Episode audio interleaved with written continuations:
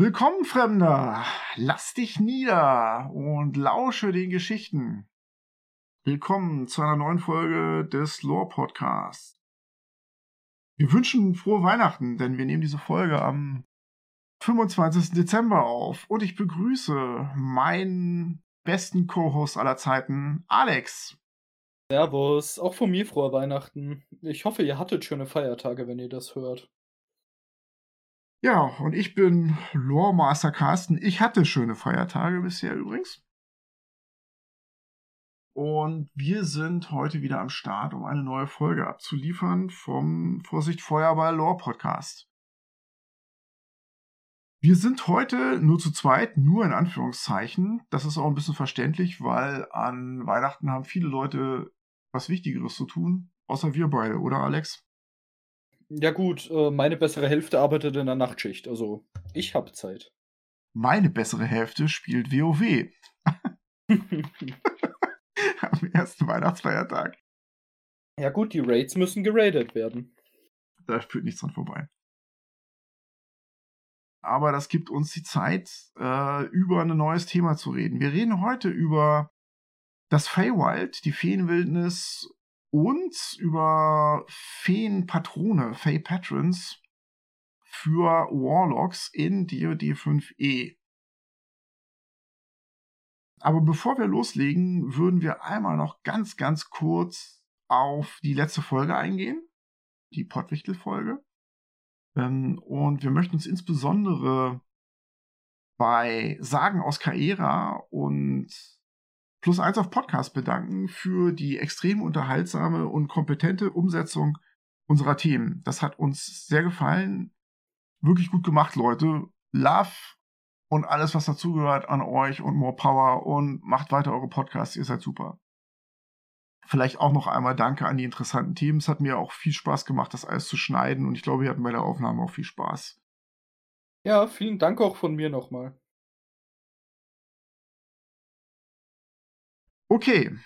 Feywild und Fey Patrons. Wir haben uns gedacht, wir starten erstmal ähm, mit ein bisschen Hintergrund über das Feywild. Denn das Feywild ist eine von den D&D-Ebenen, die bisher relativ undefiniert waren. Ähm, das hat sich mit Wild Beyond the Witchlight ein bisschen geändert, hat aber auch nicht jeder gekauft. Und wir dachten uns, es wäre an der Zeit, das Feywild ein bisschen zu beleuchten. Und außerdem würden wir gerne über Fey Patrons reden, weil ich glaube, und ich glaube, da wird mir Alex auch recht geben, dass es die schwierigsten Warlock Patrons sind, die man aufgabeln kann. Sowohl für den Spielleiter als auch für die Spieler. Erstens gibt es relativ wenig Material darüber und zweitens, wenn man sich mit dem Feywild und mit Feen auseinandersetzt, merkt man schnell, dass das auch Spezialfälle sind. Genug der Vorrede. Das Feywild. Ich schieß mal den Ball rüber zu Alex. Loremaster Alex. Jo, das Feywild, die Feenwelt, auch bekannt als die Ebene der Feen, war ein Echo der Material Plane, die von mächtiger Magie durchdrungen ist. Und aus dem Feywild stammen die Feen und die ersten Elfen kamen aus dem Feywild nach Ferun.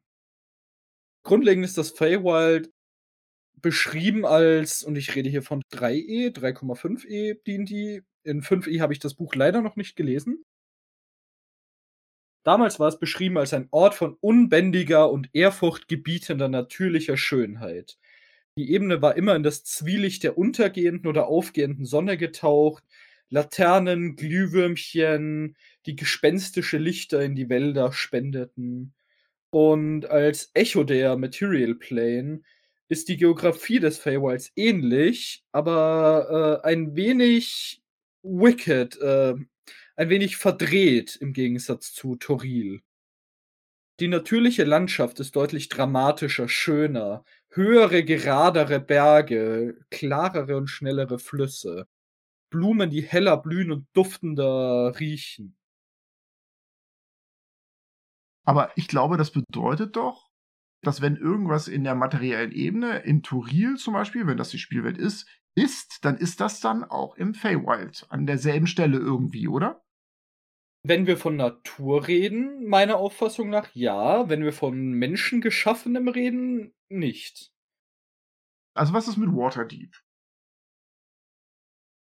Ich wüsste nicht, dass es die Ruinen von Waterdeep oder Ähnliches gäbe im Feywild, aber was ich mir als Spielleiter dahin schustern würde, wäre vielleicht eine Ansammlung von Bergketten, Flüssen und Ähnlichem, die sehr ähnliche Silhouetten werfen.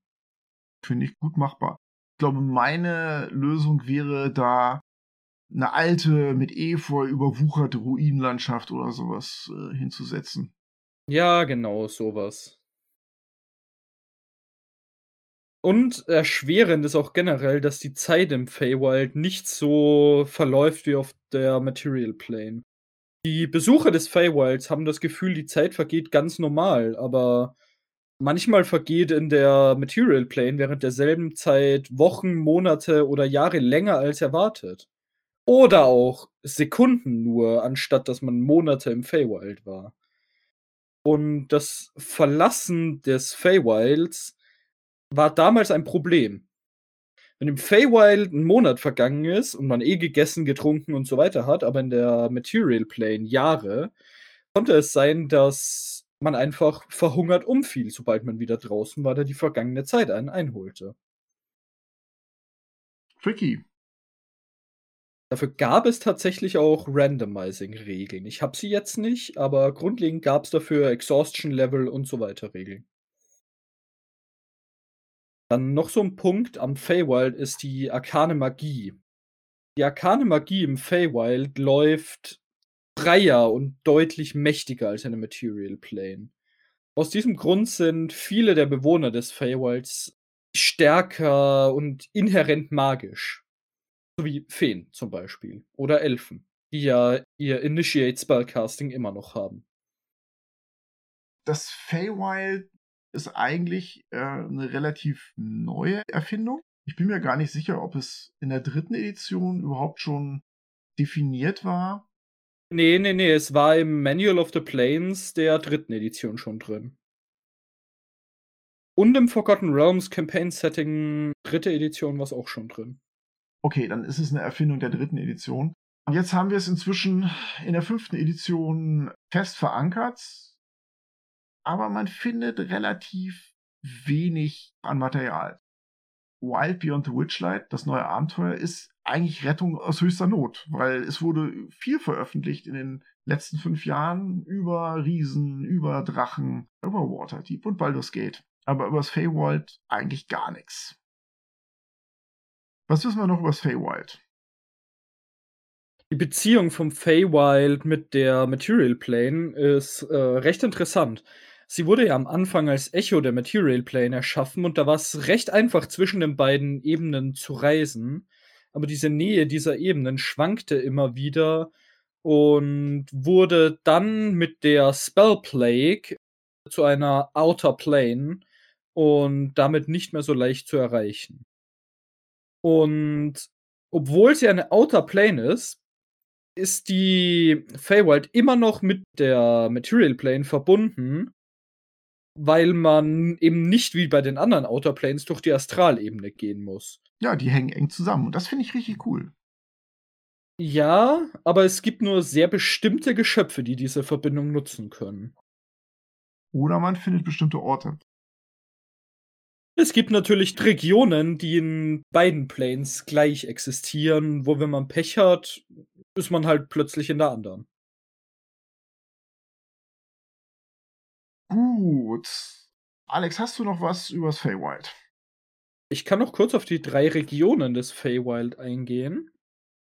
Es gibt nämlich in der Feywild einige Regionen, die dafür bekannt waren, dass die mächtigsten Fey dorthin reisten und die mächtigsten Kreaturen. Alles veränderte sich ständig, um gefährlicher zu wirken. Das nennt man dann das Fey Damascus. Das ist eine Location in dem Feywild. Dann gibt es das Äquivalent zum Underdark, das Fey Dark. Ein majestätisches und fantastisches, höhlenartiges Tunnelsystem, quasi wie das Underdark, nur nicht eng und gruselig, sondern riesig, leuchtende Pilze, schöne Klippen und so weiter. Habe ich noch nie von gehört. Hast du irgendeine Veröffentlichung oder so, wo das vorkommt? Es gibt das Sourcebook Underdark für die dritte Edition. Da wird drauf eingegangen. Okay, alles klar. Danke. Und um mich nicht zu lang aufzuhängen, es gibt dann auch noch das Sil de Juir, wie auch immer man das ausspricht, wahrscheinlich ein bisschen edler, wenn es elfisch ist. Eine Halbebene des Feywilds, die von den Sternenelfen erschaffen wurde und aufgrund von Konflikten mit Menschen und anderen Fey zogen sich die Sternenelfen in diese Plane zurück. Und es ist mittlerweile keine Reise mehr möglich dahin. Mein grundlegend im Feywild leben Eladrin, Satyren, Dryaden, alles in die Richtung wohnt halt da. Hex teilweise. Lachey, falls ihr die was sagen. Sind das nicht so verkommene Eladrin oder so? Ja, genau, das sind Eladrin Drow, die oberirdisch leben. Ein schöner Bogen, Alex, weil ich würde jetzt einmal ganz kurz darauf eingehen, wo kommt das eigentlich her? Der Hintergrund für das Feywild sind in erster Linie englische und keltische Mythologie. Da gibt es einen ganz, ganz reichen Fundus an Feenkreaturen, die sich vor allem im Volksglauben, also in Märchen, immer wiederfinden. Und wir verbinden das heute oft mit englischen Fairy Tales. Es gibt sowas aber auch im Deutschen und Französischen. Und die ganzen Faunen, Satyre, Brownies, Boggarts und Feen haben ihren Ursprung höchstwahrscheinlich in der römischen Mythologie, das heißt in Nymphen, in Quellgeistern, was dann wahrscheinlich bagatellisiert wurde durchs Christentum. Ähm, das Feywild, wie wir es in D&D sehen, ist dann schon eher an den späten Feengeschichten des 17. und 18. und 19. Jahrhunderts orientiert, die von Schriftstellern aufgeschrieben wurden, die sich aus der Volksmythologie bedient haben. Die spätesten Auswirkungen davon sind Stories wie Peter Pan oder Alice in Wonderland von Lewis Carroll halt, was auch eindeutig Feengeschichten sind. Wenn wir jetzt ein bisschen ins Detail gehen der Fey Patrons, dann halte ich einmal so fest, dass die wichtigsten Wesen im D&D Feywild sich eigentlich in zwei große Fraktionen aufteilen, nämlich den Summer and Winter Call of the Fae, das heißt den Sommer- und den Winterhof, da gibt es auch viele verschiedene Bezeichnungen dafür. Das sind die beiden großen Fraktionen der Feen. Man kann vereinfacht sagen, die Guten und die Bösen. Das würde den Feen aber nicht gerecht werden, denn so richtig gut und böse sind die nicht. Die haben ihre eigenen Regeln, aber da kommen wir noch zu. Wenn man sich jetzt die Warlocks anguckt, die an Patronen sich aus dem Feywild wählen, welche Auswahl haben die? Da gibt es Titania, Hyrsam, Oberon, den Prince of Frost, Queen of Air and Darkness und noch ein paar andere. Und dann wird relativ wenig darüber erzählt, wer das eigentlich ist. Und genau an der Stelle setze ich jetzt mal ein und erläutere mal ein bisschen was über die erste Wahl, nämlich Titania. Und damit ich nicht ganz alleine rede, frage ich mal meinen Loremaster Alex, was weißt du über Titania? Uh, Titania, ich weiß, dass die den Sommerhof, äh, also den Summer Court regiert. Die ist entweder in einem Homebrew-Abenteuer, das ich gelitten habe, oder in einem offiziellen von Wizards auf jeden Fall enthalten, mit diesem sehr für Face klassischen Satz, dürfte ich deinen Namen haben, Abenteurer? Sehr schön. Wenn eine Fae nach eurem Namen fragt, möchte sie nicht wissen, wie ihr heißt, sondern euren Namen haben. Diese Art von Wortspielerei ist Fae-typisch. Richtig, da kommen wir später noch zu, wie sich Feen eigentlich verhalten und natürlich dann eben auch entsprechend die Patrons sich verhalten. Gut, ähm, Titania. Das ist eine Kreation von Shakespeare. Man findet außerhalb von Shakespeares Sommernachtstraum eigentlich nichts über Titania. Es ist keine uralte Legende, es ist auch kein Märchen, kein Volksglaube dahinter. Die hat er sich sozusagen zurecht erfunden. Die basiert allerdings ein bisschen auf der Feenkönigin, der Fairy Queen, die in dem Gedicht von Edmund Spencer ein paar Jahre davor vorkommt und die dann tatsächlich in vielen Märchen wiederzufinden ist. Du hattest schon gesagt, sie regiert den Sommerhof, übrigens auch bekannt als der Sealy Court. Das kann man schwer übersetzen. Ich sage da immer Hof der guten Feen. Sie ist flatterhaft, sie ist frivol. Ich glaube, sie ist manchmal auch eine femme fatale. Sie hat auf jeden Fall Charming Powers. Sie kann Leute ganz, ganz fix und schnell verzaubern. Ihr Blick kann Wahnsinn verursachen, Waldbrände entfachen, Getreide gedeihen oder verdorren lassen. Und im Wesentlichen überwacht sie das Wohlergehen der guten Feenkreaturen. Ihr Symbol ist ein weißer Diamant mit einem blauen Stern. Nehmen wir mal an, das symbolisiert ihren Stab. Das ist so ein Stab mit der Diamantspitze. Das ist in D&D ein Staff of Power. Ähm, sie ist eine Freundin der Elfengötter. Die Göttin Verenestra ist ihre Tochter und Oberon ist ihr Mann. Der muss allerdings leiden, aber da kommen wir noch zu. Ähm, was ich ganz interessant finde, das ist so ein altes Planescape. Überbleibsel, sie hat einen Proxy. Ein Proxy ist bei Planescape der Gefährte eines Gottes, der Aufgaben für einen erfüllt, wenn man selber was Wichtigeres zu tun hat. So eine Art vertrauter, gesandter Botschafter. Und das ist bei D&D True Tom. Ähm, Im Deutschen würde man das mit Thomas der Reimer übersetzen, denn der taucht auch immer wieder in den Sagen über die Feenkönigin auf. Badestufe 17, der natürlich auch irgendwann mal ihr Lover war. Sie ist auf jeden Fall promiskuitiv und äh, sucht sich ihren Spaß da, wo sie ihn kriegen kann. Und damit kommt sie auch immer wieder in Konflikt mit ihrem Mann Oberon. Ich denke, was da schon so ein bisschen drinsteckt, ist ähm, so eins der ganz, ganz wichtigen Feenprinzipien und Feywild-Prinzipien, diese Flatterhaftigkeit, diese Frivolität, dieses Nichts ernst nehmen. Und ich glaube, es ist nicht zufällig, dass die höchste Fee auch weiblich ist. Die haben keinen König, sondern die haben eine Königin, die hat da die Hosen an.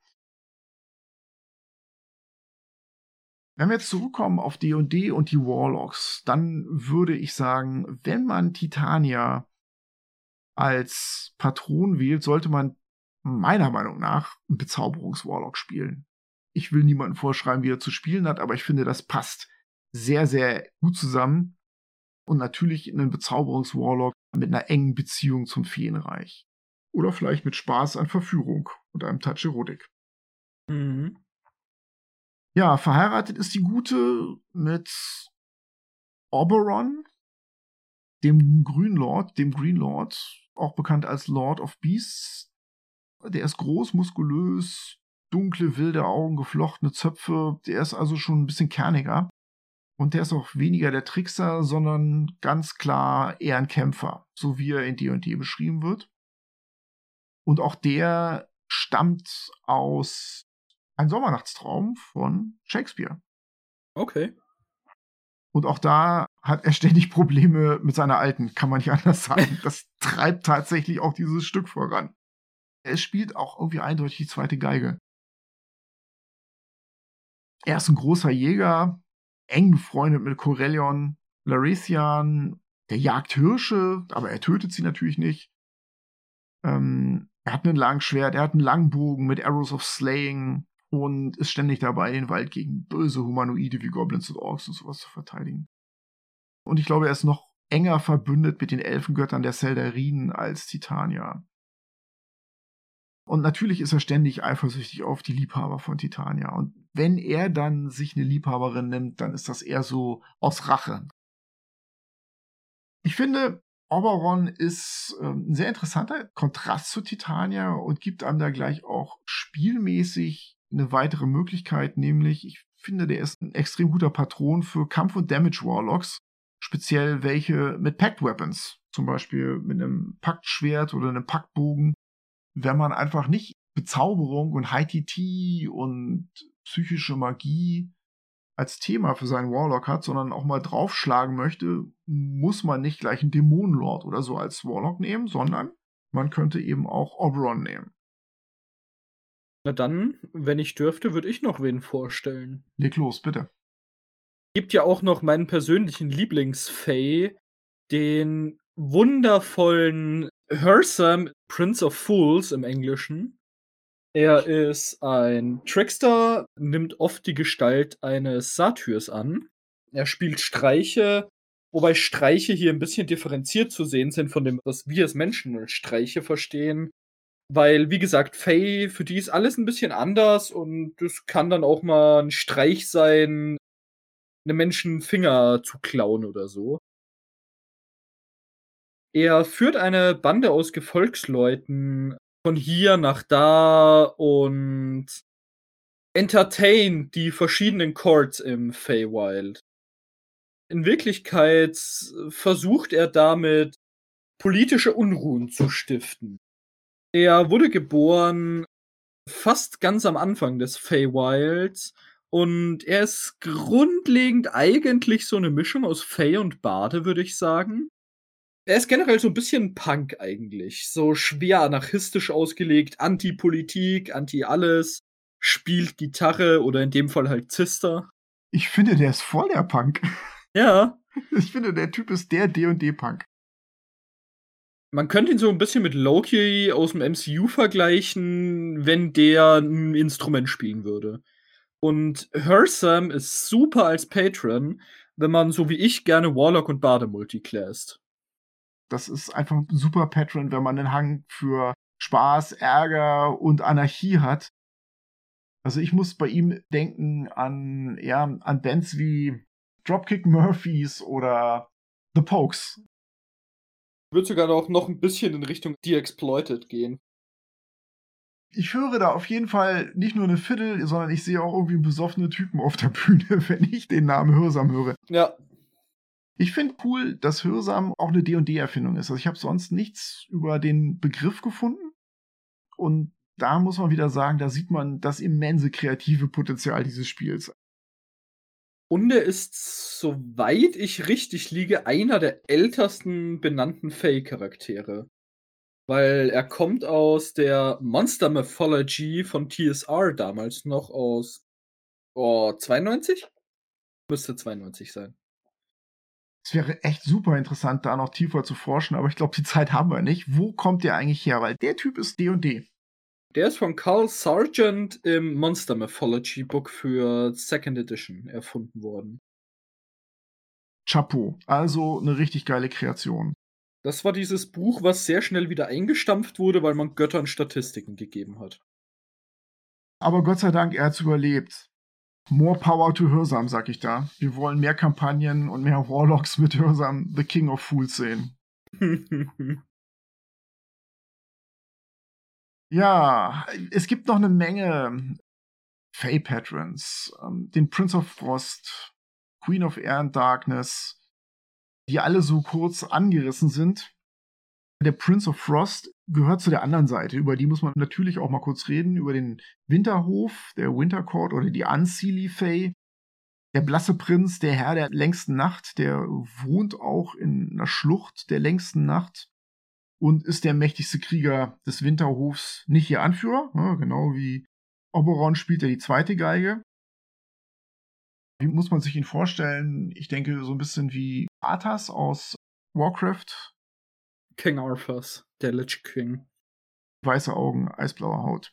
Bitter und gnadenlos und will die Welt mit Eis überziehen. Nicht so super kreativ, aber ganz nice. Also wenn man einen Damage Warlock machen möchte, mit einem Schwerpunkt auf Eis, dann wäre er die richtige Wahl.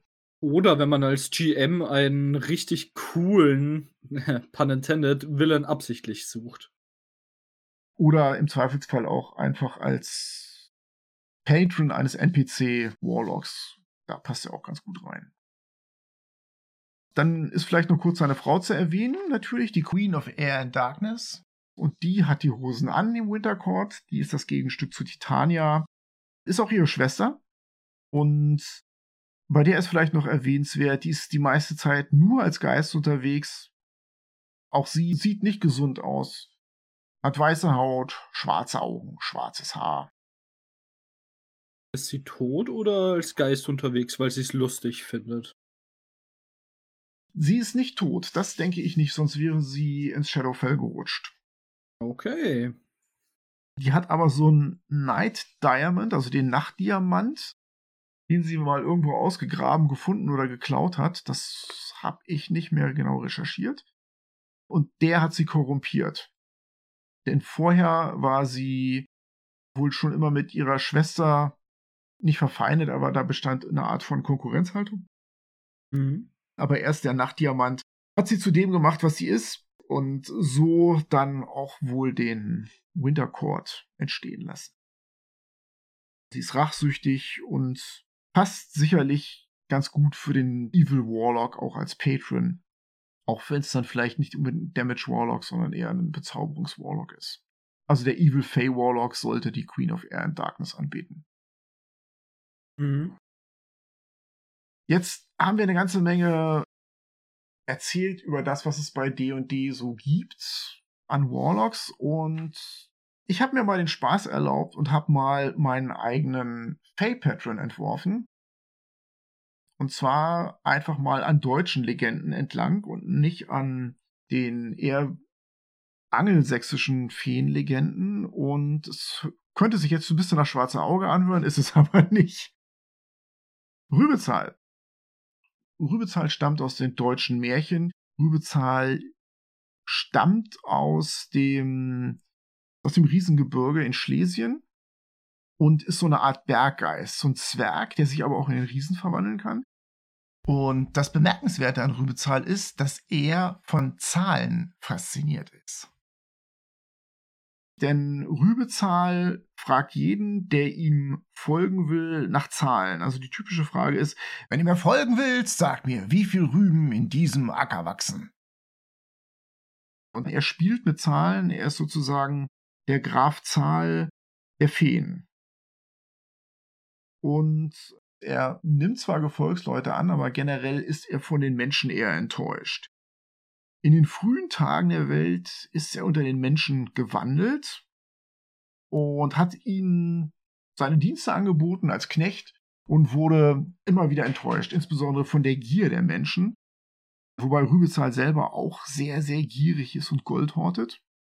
Auf jeden Fall hat das dazu geführt, dass er seit dieser Dienstzeit eher den Menschen misstrauisch und feindlich gegenübersteht.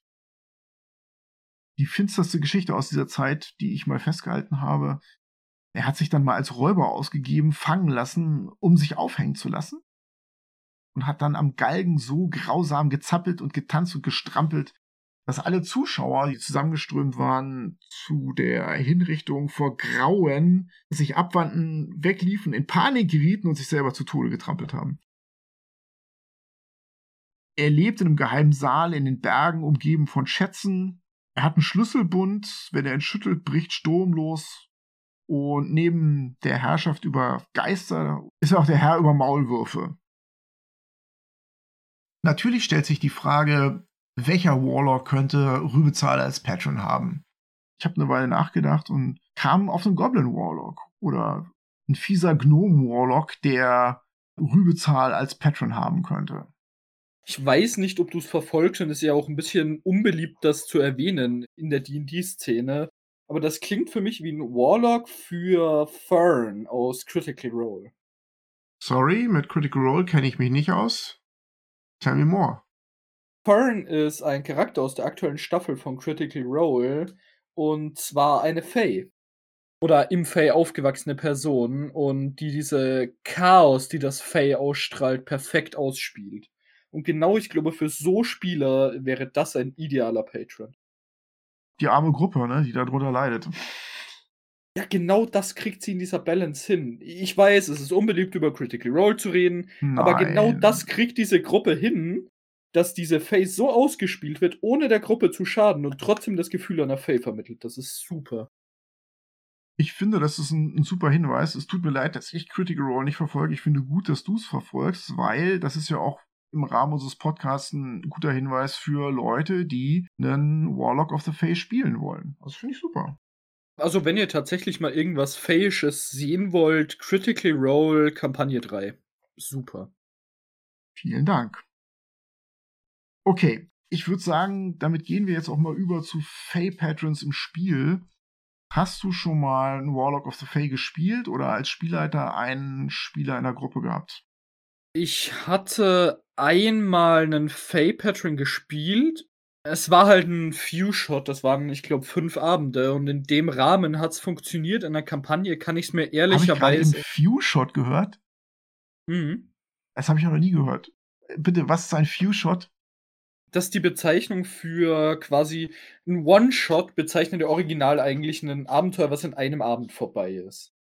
Und eine Kampagne spricht man von einem längeren Ding und ein Few-Shot ist so dazwischen, so drei, vier Abende.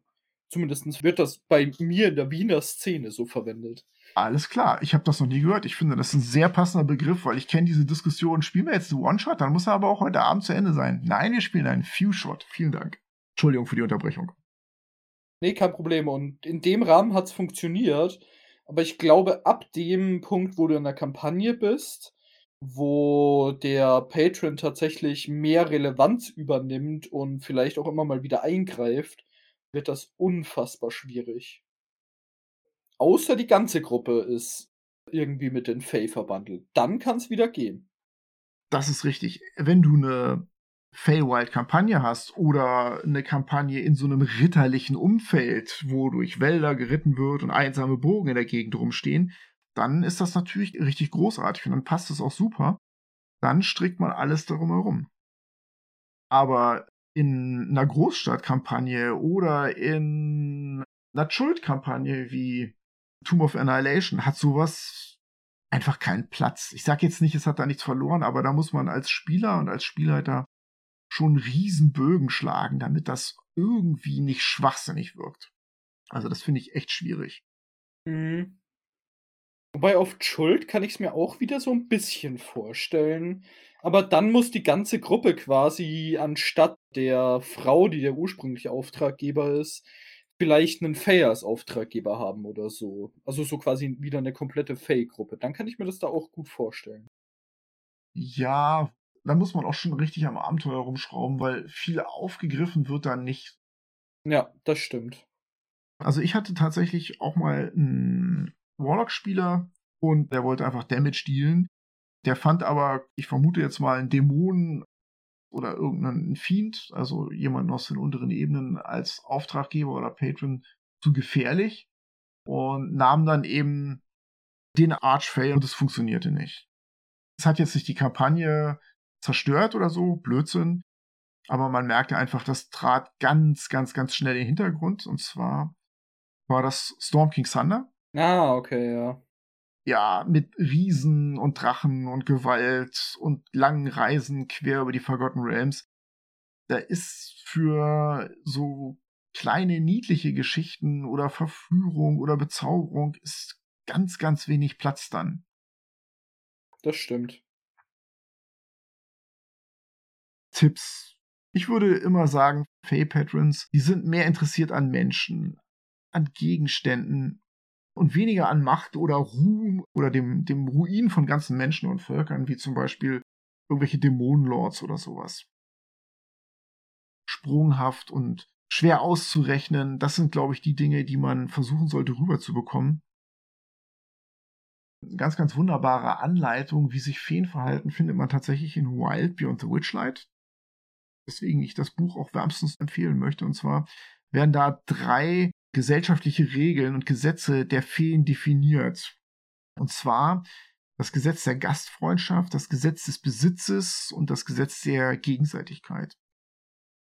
Das Gesetz der Gastfreundschaft bedeutet, hm, wenn jemand an deiner Tür steht und es regnet draußen oder der ist in Not, den musst du eigentlich reinholen. Und wenn er erstmal in deinem Haus ist, musst du ihn freundlich behandeln. Das heißt natürlich nicht, dass du ständig lachen musst, aber du darfst ihn nicht verletzen, du darfst nicht stehlen oder sonst irgendwas. Er ist dann halt dein Gast. Das ist für die Feen wichtig. Im Gegenzug muss der Gast sich allerdings auch vornehm verhalten. Er muss den Aufforderungen des Gastgebers nachkommen, sonst verliert er äh, dieses Privileg der Gastfreundschaft und dann kann es sehr, sehr schnell ungemütlich werden. das Gesetz des Besitzes. Du darfst nichts stehlen und das ist bei Feen, du hast es ja ganz am Anfang ja angedeutet, das kann sehr metaphysisch sein. Das kann auch der Name sein, der gestohlen wird. Wenn du einer Fee begegnest und du sagst, ich bin John, dann kann der dir sagen, ja, du hast meinen Namen geklaut, denn ich bin auch John. Und schon hast du was gestohlen. Das ist schrecklich. Vielleicht bist du im Vorteil, weil du zuerst deinen Namen genannt hast, aber mhm. Das kann durchaus metaphysisch sein. Man kann einer Fae das Sonnenlicht stehlen, wenn man sich zwischen die Sonne und die Fae stellt und die Fae im Schatten steht. All diese Dinge machen das dann halt quirky und schwer berechenbar, wie man mit denen umzugehen hat. Und vielleicht noch so mit am wichtigsten und interessantesten ist das letzte Gesetz, das Gesetz der Gegenseitigkeit dass man ähm, ein Geschenk annehmen muss, wenn man es angeboten bekommt, und dass man es erwidern muss. Nicht sofort, aber absehbar irgendwann mal.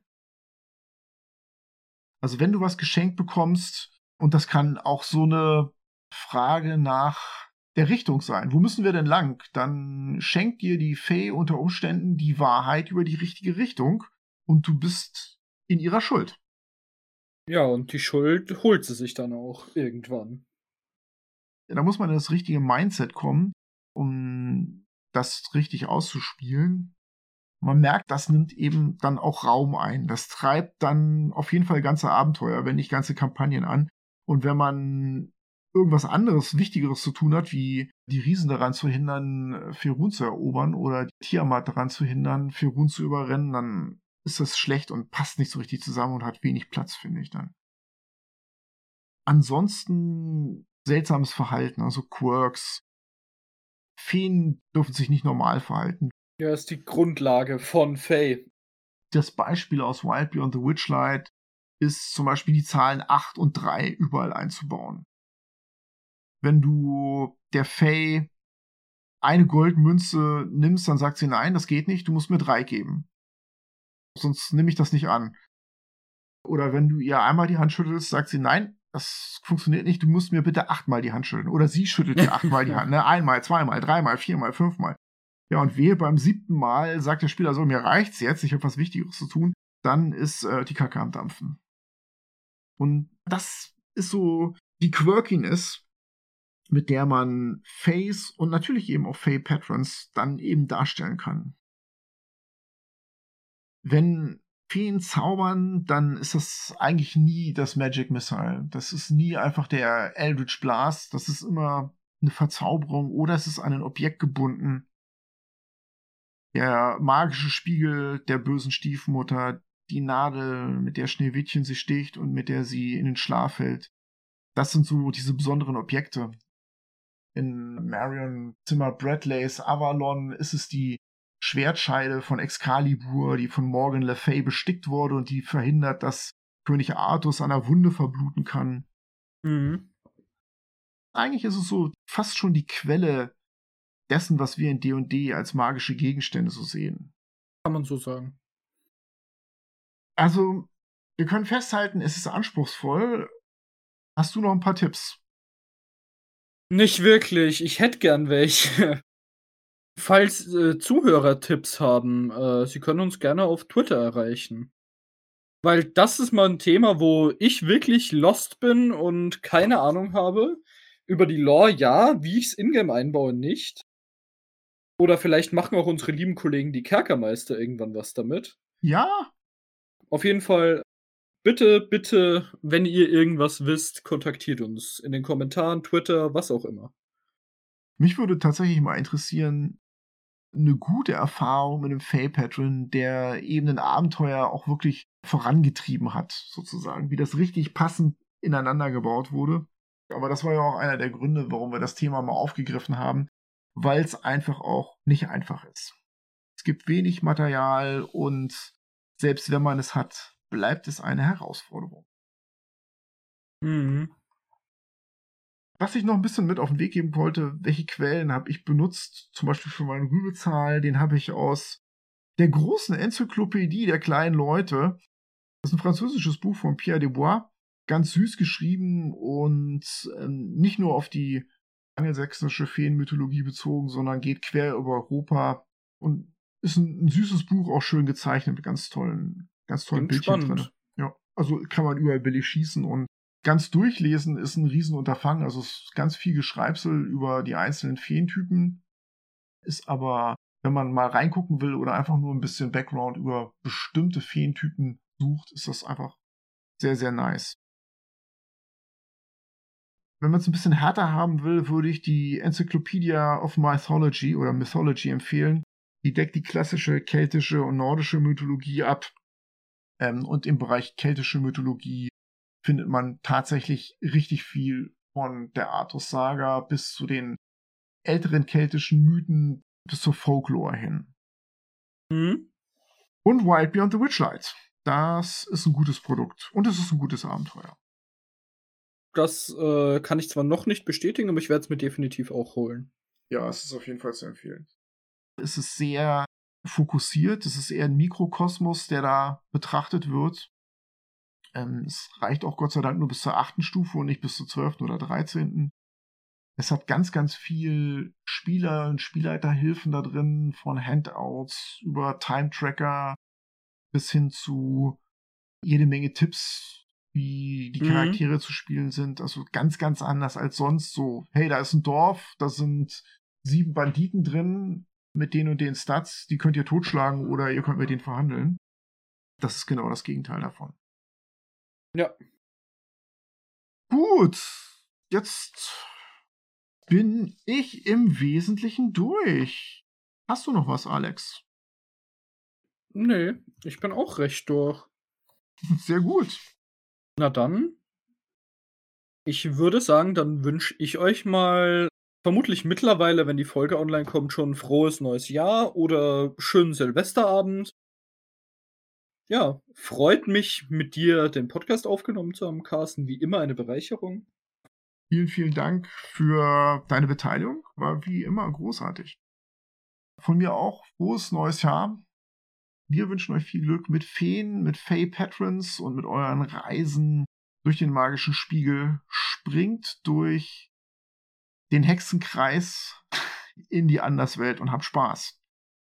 Mögen eure Würfel im nächsten Jahr nur noch gut würfeln. Aber überlegt, welchen Preis ihr dafür zahlen müsst. Gut, dann schließe ich wie immer mit den Worten von Tashiba Longreach aus Planescape. Es kommt, es kommt nicht darauf an, was, was ihr habt. Es kommt darauf an, was ihr wisst.